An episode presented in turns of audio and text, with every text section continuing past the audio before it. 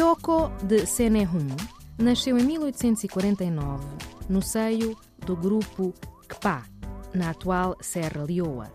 Foi uma destacada bailarina na sociedade secreta Sandé, casou-se com chefes de governo e em 1878 assumiu a liderança política do seu povo. Ficou conhecida por ter procurado promover a paz entre os colonialistas britânicos e diversos chefes locais. Foi chamada pelos britânicos de Rainha de Senehum. Faleceu em 1906.